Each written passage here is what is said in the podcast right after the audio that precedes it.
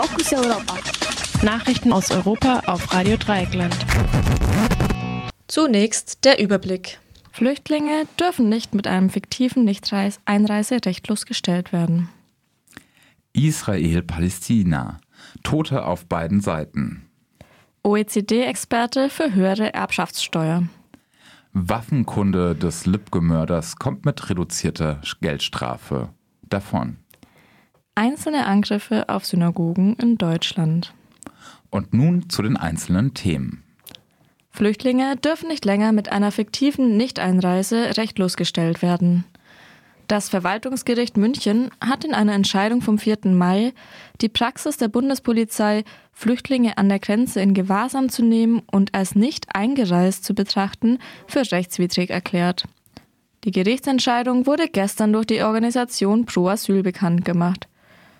Konkret ging es um den Fall eines jungen Syrers, der in Syrien bei einem Luftangriff verletzt wurde. Er floh nach Griechenland, stellte einen Asylantrag, der aber aufgrund des EU-Türkei-Abkommens inhaltlich nicht geprüft wurde. Um der Abschiebung in die Türkei zu entgehen, floh der Mann nach Deutschland. Die Polizei holte ihn an der Grenze aus dem Zug und schob ihn per Flugzeug nach Griechenland ab, obwohl der Flüchtling seine Absicht, einen Asylantrag zu stellen, erklärt hatte. Er wurde in alle Eile mit dem Flugzeug nach Griechenland zurückgebracht. Nur durch Zufälle wurden der Greek Council for Refugees und Pro Asyl auf seinen Fall aufmerksam und landete sein Fall beim Verwaltungsgericht München. Dies kam zu dem Ergebnis, dass der Asylantrag zu prüfen gewesen sei. Damit verwarf es auch einen Deal, der der deutsche Minister für Inneres und Heimat Horst Seehofer mit der griechischen Regierung ausgehandelt hat und der beinhaltet, dass Griechenland an der deutschen Grenze aufgegriffene Flüchtlinge, die aus Griechenland kommen, in einem Eilverfahren zurücknimmt. Das Gericht kam zu dem Ergebnis, dass dieses Verfahren dem Dublin-III-Abkommen widerspricht und dass ein europäisches Abkommen nicht durch ein bilaterales Abkommen zweier Mitgliedsländer außer Kraft gesetzt werden kann. Eine weitere Klage des syrischen Flüchtlings gegen Deutschland und Griechenland wegen des sogenannten Seehofer Deals ist vor dem Europäischen Gerichtshof für Menschenrechte abhängig. Fokus Europa. Nachrichten aus Europa auf Radio Dreieckland. Israel-Palästina. Tote auf beiden Seiten. Nach einzelnen Meldungen wurden gestern in Israel mindestens vier Frauen und ein Kind durch den Beschuss der Hamas mit hunderten Raketen getötet. Nach Angaben des Gesundheitsministeriums von Gaza starben auf palästinensischer Seite 35 Menschen, darunter zwölf Kinder und drei Frauen. 233 Menschen wurden verletzt. Die meisten starben bei israelischen Vergeltungsschlägen. Einige sollen aber auch durch fehlgeleitete Raketen der Hamas getötet worden sein. Unter anderem wurde das aus mehreren Gebäuden bestehende Hauptquartier der Polizei der Hamas zerstört. All diese Angaben lassen sich nicht überprüfen. Außerdem gab es Unruhen insbesondere in der Stadt Lot, die eine gemischt israelisch-arabische Bevölkerung hat. Eine Synagoge wurde in Brand gesetzt. Außerdem wurden auch Autos angezündet und Schaufenster von Geschäften eingeworfen. Auch in anderen Orten mit gemischter Bevölkerung gab es Zusammenstöße. Der Bürgermeister von Lot sprach von einem Bürgerkrieg. Ausgelöst wurden die jüngsten Unruhen von der geplanten Zwangsräumung von fünf arabischen Familien in Ostjerusalem. Nach israelischem Recht können Häuser, in denen vor der Teilung Palästinas 1948 Jüdinnen und Juden lebten, zurückgefordert werden. Ein entsprechendes Recht für ebenfalls vertriebene PalästinenserInnen gibt es nicht. Fokus Europa. Nachrichten aus Europa auf Radio Dreieckland. OECD-Experte für höhere Erbschaftssteuer. Der Steuerexperte Pascal Saint-Amand hat gestern die Erhöhung der Steuern auf Erbschaften und Schenkungen empfohlen. Das soll dazu beitragen, die finanziellen Belastungen der Staaten durch die Corona-Krise aufzufangen. Außerdem können dadurch auch soziale Ungleichheiten abgebaut werden. Saint-Amand für die Organisation für wirtschaftliche Zusammenarbeit und Entwicklung OECD. Der OECD gehören 37 Staaten an. Darunter befinden sich vor allem wohlhabende Industriestaaten wie die meisten EU-Länder, die USA, Japan und Großbritannien. Dabei sind auch einige Schwellenländer aus Lateinamerika und die Türkei. Laut OECD machen Erbschafts- und Schenkungssteuern nur 0,5 Prozent der Steuerannahmen in den OECD-Staaten aus. Besonders niedrig ist der Anteil am Steueraufkommen in den USA und besonders hoch in der Schweiz. Für einige der Staaten liegen allerdings keine Angaben vor.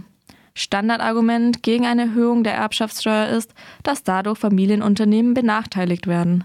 Es wäre aber möglich, solche Steuern so auszugestalten, dass sie nicht in JungbäuerInnen um Haus und Hof bringen. Manche gehen sogar mit gutem Beispiel voran. Ende April kündigte die Germanistikstudentin Marlene Engelhorn in einer Sendung des österreichischen Fernsehens an, sie werde 90 Prozent eines Millionenerbes, das sie von ihrem in der Schweiz lebenden Großmutter erwartet hatte, spenden. Engelhorn sprach sich in der Sendung für höhere Steuern auf Vermögen aus. In Österreich besitzt laut Engelhorn 1% der Bevölkerung 40% der Vermögen. Durch das Erb Erbe würde sie durch schieres Geburtenglück dazugehören, ohne dafür gearbeitet zu haben. Der Staat solle das oberste Prozent in die Pflicht nehmen, so Marlene Engelhorn. Fokus Europa.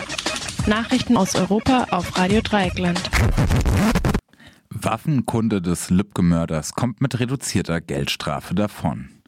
Der 48-jährige ehemalige Arbeitskollege des, des, verurteilten Mörders von Walter Lübcke wurde gestern zu einer Geldstrafe von 4.500 Euro verurteilt.